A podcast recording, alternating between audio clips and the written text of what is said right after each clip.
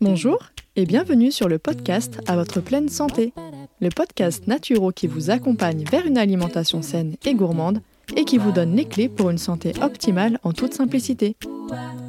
Je m'appelle Marina et je suis naturopathe. Suite à des soucis de santé non résolus par la médecine classique, je me suis intéressée aux médecines traditionnelles naturelles. Grâce à mes apprentissages et mes expériences personnelles, j'ai enfin eu les réponses à mes questions. Aujourd'hui, je souhaite donc partager mes connaissances pour aider les personnes qui se sentent perdues face à leur santé ou leur alimentation.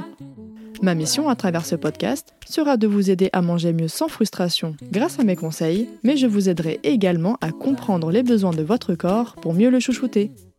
Préparez-vous à améliorer enfin votre hygiène de vie car la pleine santé se trouve entre vos mains. Aujourd'hui, exceptionnellement, je ne vais pas lire un, mais deux avis du jour. Le premier a été laissé par Erwan5 et me dit Contenu clair et agréable, j'ai hâte d'écouter les autres épisodes. Merci beaucoup, Erwan5, pour ton message. Encore une fois, c'est le but de ce podcast. Donc, quand je lis ce genre de commentaires qui a été laissé très généreusement, forcément, ça me fait plaisir et ça me touche. Donc, merci à toi pour, euh, pour ce message, tout simplement. Et le deuxième avis a été laissé par Wassila B et me dit une pépite. Merci Marina pour cette mine d'informations. Bien, merci à toi déjà pour ton commentaire. Et encore une fois, ça me fait vraiment plaisir de partager avec vous bah, toutes les connaissances que j'ai pu acquérir jusqu'à maintenant et de pouvoir vous aider au quotidien à mon humble niveau. Donc, merci pour votre soutien et pour votre présence et votre écoute. Ça me touche vraiment du fond du cœur. Dans ce neuvième épisode, je vais aborder une thématique, mais alors qui m'a été tellement demandée, notamment à chaque fois en fait que j'en ai parlé brièvement en podcast ou sur Instagram. Il s'agit donc de l'hypochloridrie. Je vous l'ai dit récemment, c'est sur ce sujet que j'ai fait mon mémoire de naturopathie en 2018 parce que je trouvais vraiment dommage en fait qu'on ne traite pas ce point ni en école de naturo, ni en école de médecine classique d'ailleurs, alors que c'est la cause de beaucoup de troubles digestifs dont souffre une grosse majorité de la population. En France, la littérature à ce sujet, elle est vraiment très rare, et même à la limite de l'inexistant d'ailleurs. C'est pourquoi je me suis beaucoup intéressée à la littérature scientifique anglophone, et d'ailleurs c'est pour ça que je peux vous dévoiler enfin des connaissances très précieuses en termes de santé gastro-intestinale dont vous avez probablement jamais entendu parler. Et bien évidemment, comme d'habitude, vous allez retrouver toutes les notes de l'épisode dans la description. Je vais couper cet épisode en deux parties parce que ça risque de prendre un peu de temps et je sais que beaucoup d'entre vous apprécient le format assez court de mes épisodes. Donc aujourd'hui, je vais vous expliquer ce qu'est l'hypochloridrie, comment on peut l'identifier et quelles sont ses conséquences. Et la semaine prochaine, je vous dévoilerai les causes de l'hypochloridrie et les solutions pour y remédier naturellement, mais surtout définitivement. Pour comprendre le phénomène d'hypochloridrie, il faut déjà que je vous explique brièvement et simplement le processus de la digestion. Alors on va essayer de faire court, je vais essayer de faire au plus simple, vous inquiétez pas, essayez de suivre un petit peu et ça devrait le faire. Alors, la digestion débute dans la bouche avec la mastication, la salivation et enfin la déglutition. La digestion, elle se poursuit dans l'œsophage et enfin l'estomac, qui n'est rien d'autre qu'un réservoir musculaire où les aliments séjournent avant de passer dans l'intestin grêle. Il faut savoir que l'estomac, il est tapissé de ce qu'on appelle un épithélium, donc c'est un tissu qui contient des glandes sécrétrices de mucus, donc une substance protectrice, mais ces glandes sécrètent également des enzymes gastriques. Les muscles de l'estomac se contractent pour brasser les aliments partiellement digérés, puis ils viennent procéder à la vidange gastrique, donc c'est-à-dire la propulsion des aliments vers le duodénum.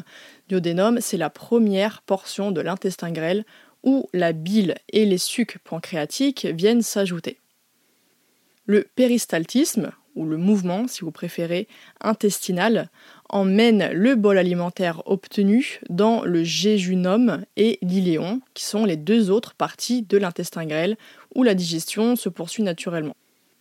Je vous l'avais dit dans un épisode précédent, les nutriments, sont assimilés grâce aux cellules situées dans la paroi de l'intestin grêle qu'on appelle les entérocytes. Le reste du bol alimentaire, qui n'aura pas été absorbé, ira dans le sécom, qui est le début du gros intestin. Puis l'eau va être absorbée au niveau du côlon et les matières fécales qui vont être formées passeront dans le rectum avant d'être éliminées à la selle. Maintenant on va voir un petit peu plus ce que c'est en fait que l'acide chlorhydrique. Donc euh, quand on est au niveau de l'estomac pendant la digestion, l'estomac il va sécréter plusieurs choses dont l'acide chlorhydrique et en fait, cet acide est produit par les cellules qui se trouvent sur la paroi stomacale, qu'on appelle les cellules pariétales. L'acide chlorhydrique dénature les protéines, il joue aussi un rôle antibactérien et il permet d'activer ce qu'on appelle le pepsinogène en pepsine. Donc par définition, l'hypochlorhydrie, c'est lorsque le niveau d'acide chlorhydrique dans le liquide de votre estomac, le liquide gastrique, il est bas, voire même inexistant. L'acide chlorhydrique, dont le pH est proche de 2, c'est le premier principe actif de notre digestion et de notre protection des différents corps étrangers. Il a donc deux rôles très importants dans notre santé. Et oui, l'acide chlorhydrique a un rôle de protection parce qu'il représente un milieu hostile pour les bactéries pathogènes, les virus et les levures, et en fait, celui-ci va protéger l'organisme en détruisant ces intrus néfastes issus de l'environnement, donc l'alimentation, l'eau, l'air, etc. Mais l'acide chlorhydrique a aussi un rôle de digestion parce qu'il va assurer justement la digestion des longues chaînes de protéines, des fibres et des lipides. Le pepsinogène, qui est une molécule inactive produite par l'estomac, va, au contact de l'acide chlorhydrique, se transformer en pepsine. Alors je vous vois déjà venir, qu'est-ce que c'est que la pepsine, le pepsinogène, je comprends rien. Vous inquiétez pas, c'est normal, c'est un petit peu des termes un peu plus compliqués, mais je vous rassure, on va voir ça très rapidement. En fait, la pepsine, c'est une enzyme, je vous avais déjà parlé des enzymes, qui va venir transformer les protéines alimentaires en plus petites molécules qu'on appelle les peptides. Une image qu'on a tendance à donner pour vraiment représenter les enzymes, en fait, voyez ça comme des ciseaux. Voilà, c'est une paire de ciseaux qui vient découper pour pouvoir faire des plus petites, euh, des plus petites molécules, tout simplement, pour que le corps puisse les assimiler plus facilement. C'est aussi simple que ça. Au niveau du duodénum, donc comme je vous ai dit, la première partie de l'intestin grêle, c'est vraiment nécessaire que le pH ne soit pas plus élevé que 2, ce qui est très acide, pour stimuler justement la production de deux hormones qui sont la sécrétine et la cholécystokinine par la paroi duodénale. Donc paroi duodénale, la paroi du duodénum. Encore une fois, je vais vous expliquer ça simplement. C'est c'est ma mission. Aujourd'hui, c'est ma mission de vous faire comprendre la digestion de manière très simple. Donc en gros, au début de l'intestin grêle, dans le duodénum, il y a deux hormones qui sont produites lorsqu'il y a suffisamment d'acidité. Ces hormones, elles viennent agir au niveau du foie, au niveau du pancréas et de l'estomac. Parmi ces multiples fonctions, l'hormone donc sécrétine stimule le pancréas pour que celui-ci en fait, vienne produire une solution de bicarbonate alcalinisante. Donc en fait, c'est à l'opposé de l'acidité au niveau du duodénum et la sécrétine ordonne également au foie de venir libérer la bile. Ensuite, deuxième hormone, la cholécystokinine. Alors elle, elle permet au pancréas de produire des enzymes digestives, hein, vous vous rappelez les petits ciseaux, qui sont les protéases, amylases et lipases, tout simplement pour pouvoir découper les aliments et pouvoir absorber leurs nutriments.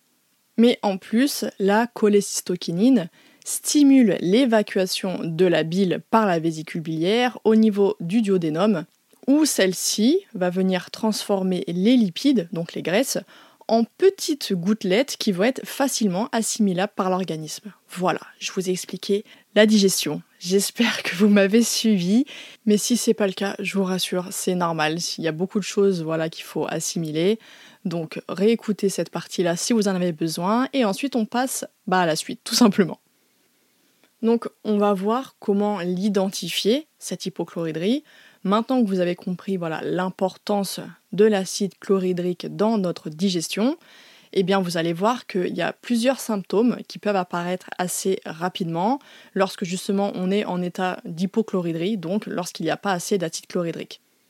Il y a les rots fréquents, les nausées, la litose, donc c'est la mauvaise haleine, les flatulences, les ballonnements, l'estomac qui gonfle, ou alors les ballonnements directement après les repas, euh, l'alternance entre diarrhée, voire constipation.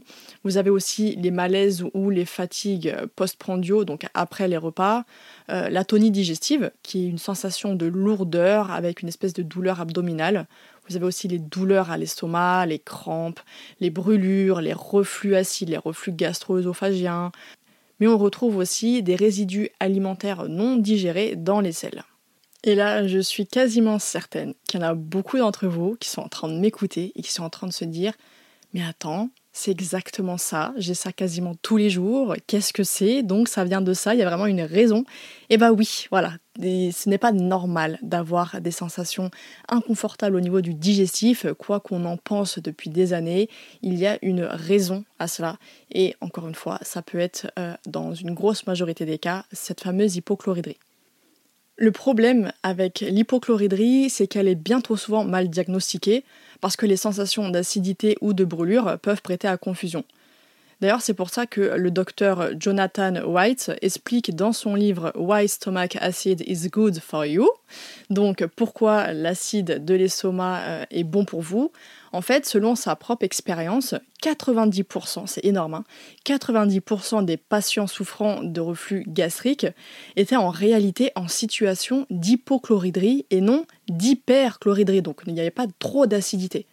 Et malheureusement, une grande majorité des médecins estiment qu'il y a justement trop d'acidité et vont prescrire des médicaments permettant de contrôler le taux d'acidité au niveau de l'estomac. Donc c'est exactement ce que j'ai euh, ce que j'ai eu quand j'ai eu tous mes problèmes gastriques. C'est ce que beaucoup de personnes que j'ai en consultation ont dû subir également. Et en fait, dans ces médicaments, vous retrouvez donc les antiacides qui vont venir contrer l'acidité de par leur composition alcaline. Donc comme je vous disais tout à l'heure, c'est le contraire d'acide, ça permet de retrouver un certain équilibre, comme le célèbre Gaviscon. Puis vous avez aussi ce qu'on appelle les IPP, donc les inhibiteurs de la pompe à protons comme le célèbre oméprazole et tous les génériques qui existent. Le problème avec ces IPP, c'est en fait qu'ils entraînent une réduction de la sécrétion d'acide gastrique. Mais la digestion se fait justement avec un pH compris entre 1,5 et 3, ce qui veut dire que la digestion, elle se fait dans un milieu stomacal, donc au niveau de l'estomac, qui doit être suffisamment acide pour pouvoir digérer correctement les aliments. Donc alcaliniser l'estomac ou stopper la sécrétion d'acide va surtout contribuer à augmenter et à aggraver l'hypochloridrie qui provoquera en plus bah, des gros troubles digestifs et d'autres problèmes qui y sont liés tout simplement. Pourtant, il existe des tests très simples et peu coûteux pour savoir si notre taux d'acide chlorhydrique est suffisant ou s'il est trop bas.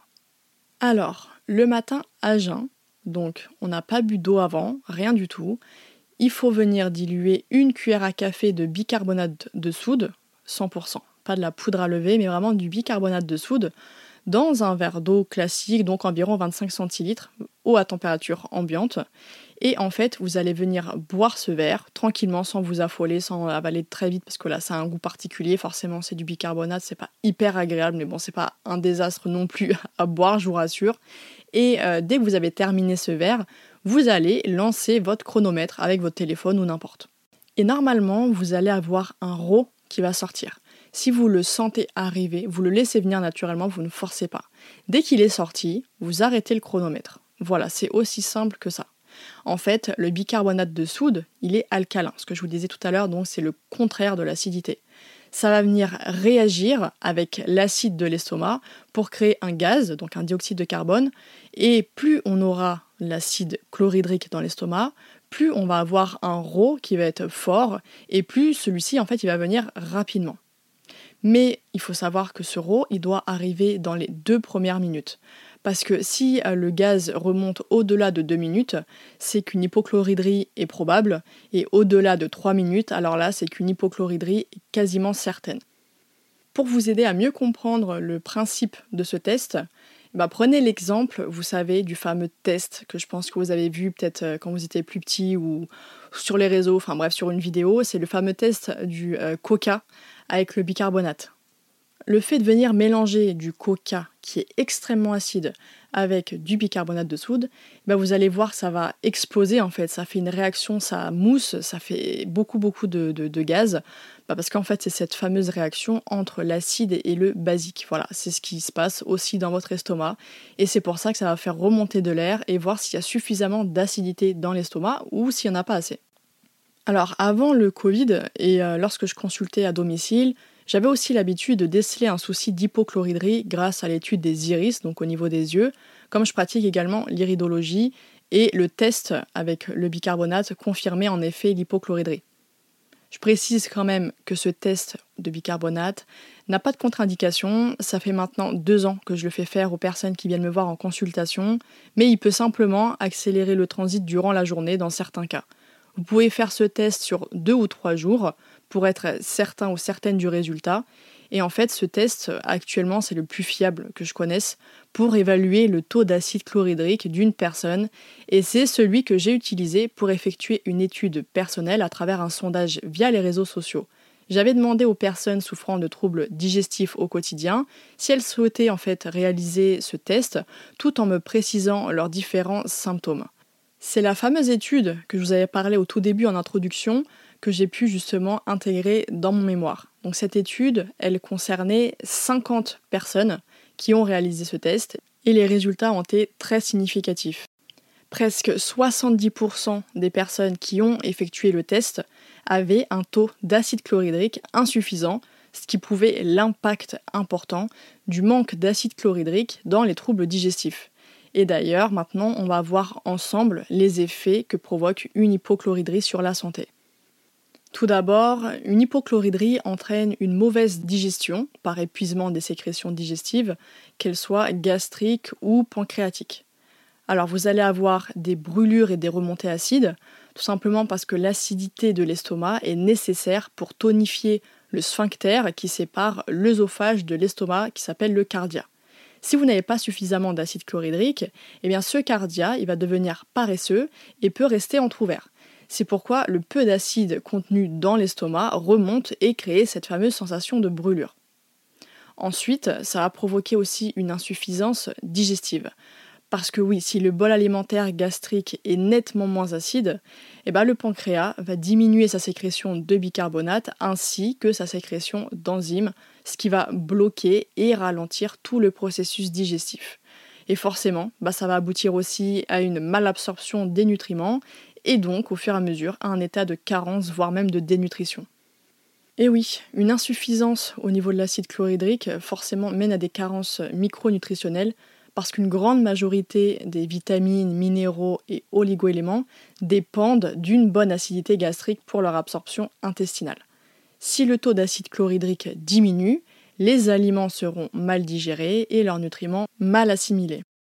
C'est pourquoi une hypochloridrie peut provoquer des carences en fer, en vitamine A, D, E, K, en acides gras essentiels et même en vitamine B12.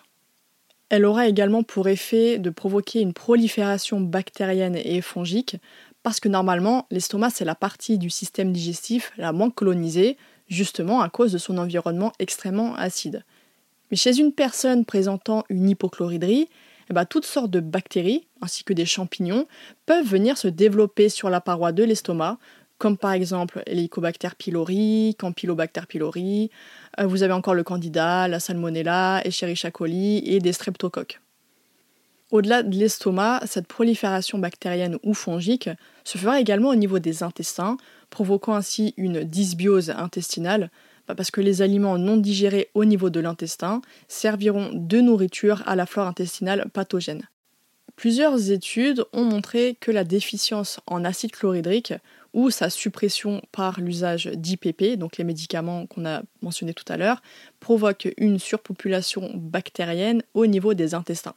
Alors, entre parenthèses, évidemment, les études, vous les retrouverez directement en description dans les notes de l'épisode. Et en ce qui concerne la célèbre bactérie Helicobacter pylori et le champignon Candida albicans, très réputé pour la candidose qu'il provoque, j'y reviendrai dans un épisode spécial parce que non, ils ne sont absolument pas nos ennemis, bien au contraire, ils ont même un rôle très bénéfique et peuvent se remettre à leur état initial avec douceur, sans leur déclarer une guerre à coups d'antibiotiques ou d'antifongiques, qu'ils soient naturels ou allopathiques.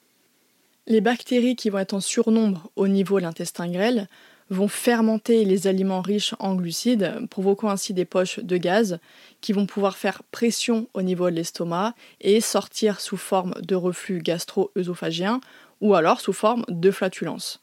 Les protéines mal digérées, quant à elles, vont être une source de putréfaction au niveau du côlon, qu'on reconnaît notamment par des gaz très odorants. Mais cette surpopulation d'organismes ainsi que cette quantité d'aliments mal digérés vont augmenter considérablement la production de déchets et de toxines, ce qui va agresser la muqueuse intestinale et provoquer une inflammation et une porosité de cette dernière. Une étude de 2002 montre que la prévalence du syndrome de l'intestin irritable chez les sujets atteints de reflux gastro-œsophagien est plus élevée que chez les sujets sans reflux et une étude de 2010 suggère qu'il y a une cause commune au reflux gastro-œsophagien et au syndrome de l'intestin irritable, ce qui laisse à penser qu'il s'agirait en fait de l'hypochloridrie. L'altération de la paroi intestinale conduit à un passage de toxines bactériennes, voire même de bactéries carrément, dans le sang, ce qui va impacter sur le système immunitaire. Nous savons depuis des décennies que l'asthme chez les enfants est associé à l'hypochloridrie et qu'il est souvent causé par des allergies alimentaires. Si les aliments sont mal digérés par la faible production d'acide chlorhydrique et donc mal tolérés par l'organisme, ils vont provoquer des allergies puis de l'asthme. Une étude réalisée dans les années 1930 a montré que 80% des enfants asthmatiques étaient en état d'hypochloridrie. Lorsque l'estomac se développe et que la production d'acide augmente, eh l'asthme disparaît naturellement. En 2014, une étude fait le lien entre les reflux gastro-œsophagiens et l'asthme. De même, des protéines mal digérées comme la caséine, donc qui est présente dans le lait animal, ou encore le gluten, présente dans certaines céréales, vont se transformer en casomorphine et en gliadomorphine qui vont passer dans le sang avant d'interagir au niveau du cerveau, en plus de provoquer des réactions auto-immunes, épuisant ainsi le système immunitaire. Enfin, selon une étude de 1957, les patients qui présentent les plus grands risques de cancer gastrique sont ceux dont les taux d'acide chlorhydrique sont les plus faibles. Pour résumer ce que nous venons de voir dans cet épisode, l'hypochloridrie se définit comme une production insuffisante d'acide chlorhydrique au niveau de l'estomac, alors que celui-ci joue deux rôles très importants dans notre santé la protection contre les microbes et la digestion des aliments. Le problème, c'est qu'elle est trop souvent diagnostiquée comme étant une hyperchloridrie, donc un excès d'acidité dans l'estomac, alors qu'il est tout à fait possible de savoir très simplement et à moindre coût si nous produisons suffisamment d'acidité grâce à un test à base de bicarbonate de soude. Donc, au lieu de résoudre le problème, la médecine allopathique empire celui-ci par le biais d'antiacides et de médicaments type inhibiteurs de la pompe à protons, les IPP. Malheureusement, les conséquences d'une hypochloridrie sont très importantes et peuvent mener aux troubles suivants. Constipation et ou diarrhée, des gaz et des reflux gastro-œsophagiens, dyspepsie, ballonnement, SIBO, candidose et autres infections bactériennes ou fongiques, une mauvaise digestion des glucides, des lipides et des protéines, une hyperperméabilité intestinale qu'on appelle leaky gut syndrome, les allergies, hypersensibilité et intolérance alimentaire, maladie de Crohn, rectocolite, côlon irritable, carence en fer en vitamine B12, défaut d'assimilation des vitamines liposolubles dont la vitamine D, perte de masse musculaire ou difficulté d'en prendre, une fatigue chronique, une déminéralisation, qu'on voit notamment avec des ongles faibles ou avec des taches blanches, une chute de cheveux, de l'ostéoporose, de l'arthrite. Vous avez aussi d'autres pathologies auto-immunes comme la polyarthrite rhumatoïde par exemple. Vous avez aussi la maladie d'Hashimoto. On retrouve également l'acné, l'eczéma et tout plein de problèmes de peau. C'est pourquoi il est vraiment primordial de retrouver une digestion suffisamment efficace afin d'avoir une bonne assimilation des nutriments ainsi qu'une bonne élimination des déchets. Ces deux processus vitaux essentiels au bon fonctionnement de l'organisme que nous avions vus dans l'épisode numéro 4. Nous verrons donc mardi prochain comment prendre en charge l'hypochloridrie et rétablir un processus digestif normal. Et je vous rappelle également que pour prendre de bonnes habitudes alimentaires, vous avez un e-book gratuit que je vous offre très généreusement pour pouvoir manger plus sainement tout en se faisant plaisir, que vous pourrez directement télécharger dans la description. Merci infiniment de m'avoir écouté jusqu'au bout et j'espère que cet épisode vous aura plu. Si c'est le cas, n'hésitez pas à me laisser une note et à me donner votre avis en commentaire pour que je puisse le lire lors d'un prochain épisode. Et surtout, n'oubliez pas de vous abonner. Je vous donne rendez-vous chaque mardi pour améliorer votre hygiène de vie grâce au podcast à votre pleine santé. Retrouvez quotidiennement mes conseils et astuces sur Instagram, sur le compte Ma et moi, mais aussi sur Facebook et sur le blog de mon site web moi.com. À très vite et prenez soin de vous.